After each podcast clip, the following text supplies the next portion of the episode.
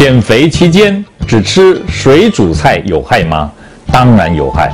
为什么？邱医师分析给你听。第一个，蛋白质不足啊，水煮菜、青菜里面只有含有水分啊，这个粗纤维啊，当然里面还有一点点糖类、矿物质、维生素，但是没有蛋白质啊，或者只有一点点蛋白质，完全不符你是啊生活所需。呃，虽然你说。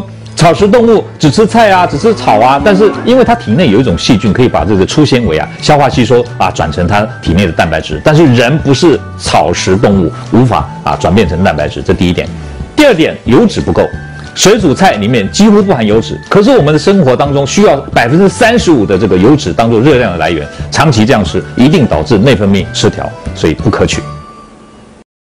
各位朋友，如果你喜欢我们今天所讲的，请在下面按个赞。如果你对我们的内容感到兴趣，想要获得最新的讯息，请按订阅。下回见。